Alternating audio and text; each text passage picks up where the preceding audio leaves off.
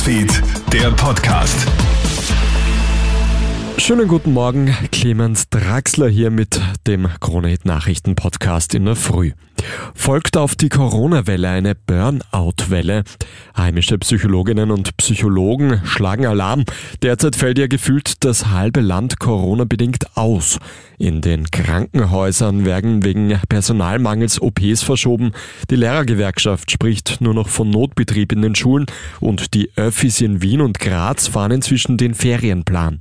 Auch in vielen Firmen läuft der Betrieb nur mit halber Mannschaft und das bedeutet für die Arbeitenden oft eine Menge Stress.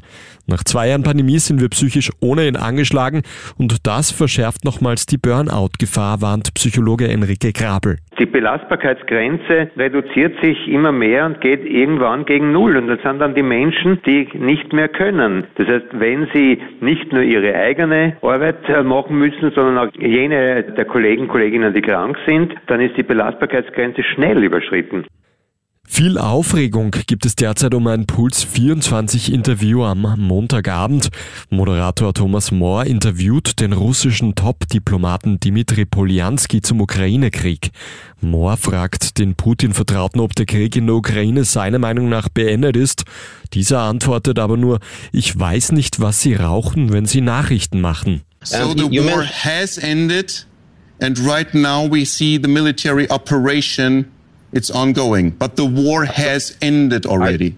I, Is it I don't true? know what I don't know what you're smoking uh, when you are conducting Sir, it. you said the war started eight years ago and it's over right now. Is it over already?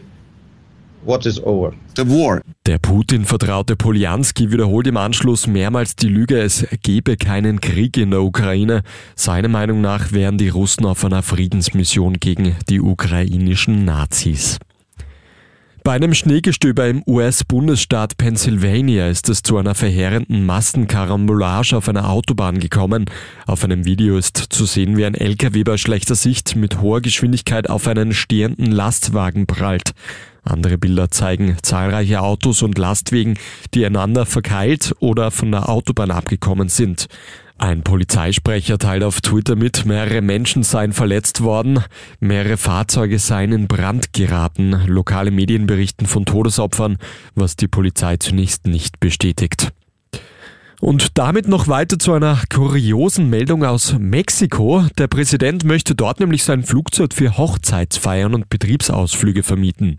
Eigentlich hätte die luxuriöse Boeing 787 mit 80 Sitzplätzen verkauft werden sollen, doch kaufen will den Jet niemand.